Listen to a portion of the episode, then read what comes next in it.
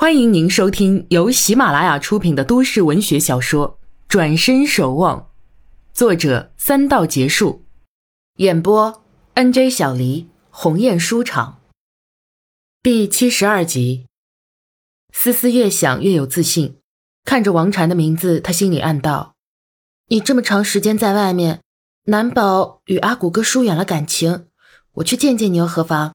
我要让你看看，我很配得上阿古哥。”她是个颇有心机的姑娘，肚子里想着这件事儿，脸上却不表现出来。该与人玩笑时顿显娇态，该投入工作时也是丝毫不懈怠。如此跟着采访团一路而来，不觉中行程已经过了半。这一天，一帮人坐着汽车从云南丽江而来，到了大理。他自然迫不及待地抽空去找王禅。这是一个四合院落，大门敞开，绕过照壁，思思站定在院子里。只见三面皆是二层楼，院子里摆着两张竹椅，院子西侧有棵偌大的桂树。你找谁啊？照壁侧旁出现一个青年男子，吃惊地望着思思。思思心下一喜，这莫非是王禅的？当下对男子笑道：“我找王禅，他是住这儿吗？”青年男子怔怔地上前打量他：“你找王禅有事吗？哦，请坐吧。”他将一张竹椅往他身边拉来，又道：“你找王禅谈捐款的事吗？哦，他不在，可以跟我谈的。”思思只得坐下，不多言，只问王禅几时能回来，并表明了自己是受人之托来探望他的。青年男子显得有点局促不安，也坐了下来，道：“这么说，是他老家那边的人？哦，那真是太好了。”他拜访师傅去了，马上就回来。你千万要等他回来啊，他会感激你的。哦，我叫袁成，是王禅的朋友。出门在外嘛，朋友应该相互照应。哦，对了，还没请问你的芳名。你好，我叫思思，我是受朋友之托，还没见过王禅呢，更不知道他是怎样的一个人。袁成突然震了色，抬头望了望朗朗清空。待了半晌，这才对他道：“她是安静的，而她的安静，又让人激昂。她是女神，不该来到这世间的，却深深爱上这世间。她拥有一切美好，却命中注定要远离一切美好。她失去很多，却得到更多。她得到很多，失去的更多。”说罢，又仰天一笑。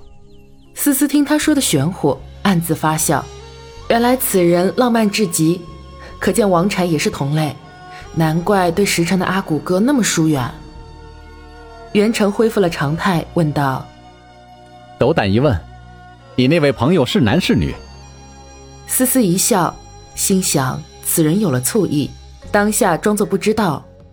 是男朋友，也没有别的意思，就让我来看看他的近况。如果我猜的没错，他应该过得还不错，因为有你这样的朋友细心照应着，我回去这样告诉朋友啊，他就安心了。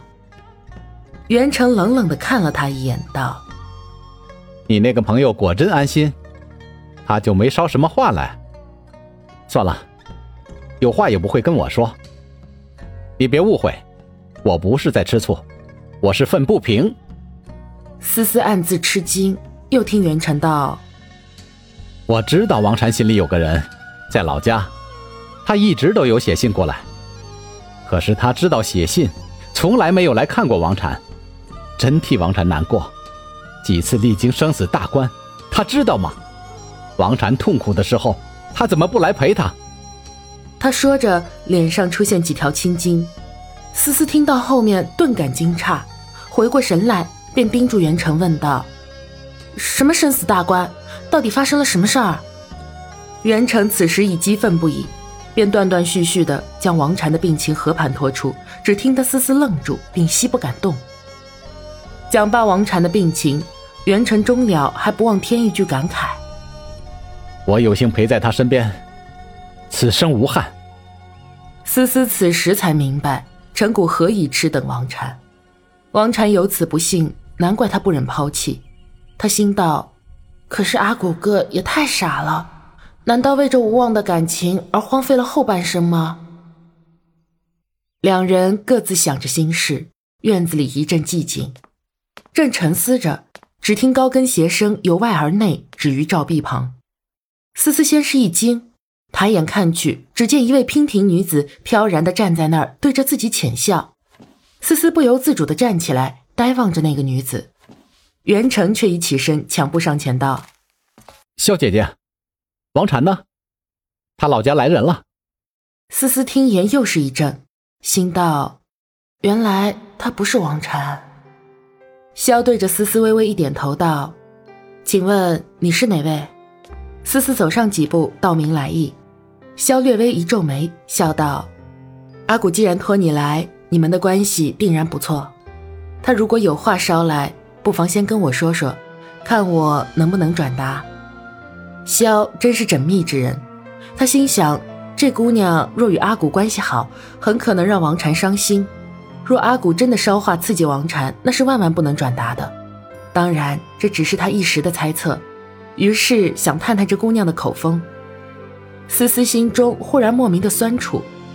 王禅哪里来的本事，让这么多人关心爱护他？心里这么想，嘴里当然不能这么说。阿古哥没捎什么话，他很关心王禅，知道我这次出差会来大理，就托我来看看他。看看他近况如何了。他这么一讲，内心暗暗后悔，为什么要说他关心王禅呢？这不是给他们增添感情吗？只听萧青青说道：“谢谢你，我带你去见他。我相信他见了你会有个决定的。”思思却不懂其中的意思，呆望着萧，欲言又止。萧只笑笑，转身绕出照壁。袁成做出请的姿势，请思思先行。思思赶忙上前，跟在萧的身后。袁成在后头大声道：“萧姐姐，王禅在哪儿？”萧头也不回道：“在晒太阳。”思思无心观望街景，只默默地随着穿过一条又一条的小巷，没走几步，心就狂跳几下。三人走至一条小巷口，便听得巷里传出清清静静的古琴声。思思不禁放慢了脚步，转头见袁成走到自己前面，脸上一副严肃的表情，眼里却是充满喜悦。他见萧与袁成并肩在一个空地站定，便轻脚上前停在他们身后。琴声已静，思思透过阳光，透过萧与袁成之间的空隙，隐隐看到一个长发飘飘的侧影。他身披一件雪白毛领织衫。织衫盖住他的双肩，直没肩膀。只见他前面并无古琴，全身也一动不动，琴声却始终缓缓流淌。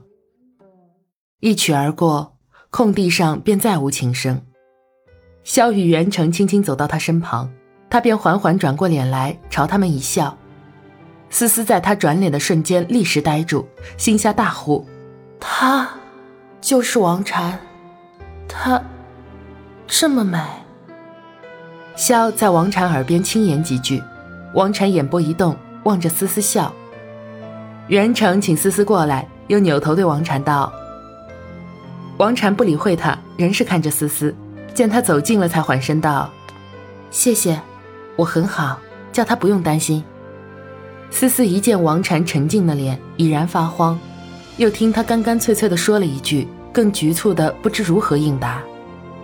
王禅略一低头，看着远处沉吟，又缓声道：“思思，思思，你的名字取得很好，正应我的心思。你来真好。”脸上浮现安详的笑容，抬眼看思思，又道：“你一来啊，我就不用苦苦相思了。”萧上前一步道：“小婵，一切天定。”王禅笑着一点头，又对思思道。你什么时候回去？思思不敢直视他，怯怯的道：“下月中旬。”王禅缓缓起身道：“麻烦你帮我带回去一件礼物好吗？”